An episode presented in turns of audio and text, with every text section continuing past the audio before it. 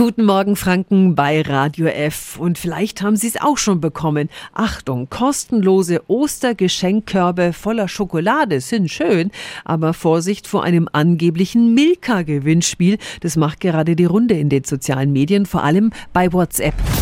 Radio F. Jetzt Tipps für ganz Franken. Hier ist unser Wiki Peter. Dahinter steckt eine neue, fiese Betrugsmasche. Über den verbreiteten Link sollen wir angeblich zu einem Milka-Gewinnspiel mit 5000 Gratisgeschenken gelangen. Das ist eine Falle und typischer Fall für Phishing. Statt kostenloser Schokohasen wollen Betrüger an unsere Daten ran. Dieses Vorschaubild mit den lila Süßigkeiten, das sieht zwar verlockend echt aus, lockt mit der Aufschrift milka.de. Wer dann genauer hinschaut, der bemerkt, dass der dubiose Link auf .ru endet. Das Unternehmen Milka warnt auch selber auf seiner Homepage vor dem Betrug.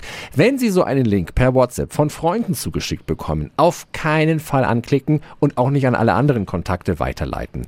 Offizielle Gewinnspiele sind immer mit den zugehörigen Teilnahmebedingungen versehen. Ist der Absender von Gewinnspielen nicht eindeutig bekannt, dann sollten Sie auch keine privaten Daten preisgeben.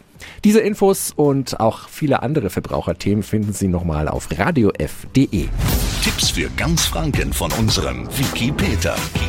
Täglich neu im Guten Morgen Franken um 10 nach 9. Radio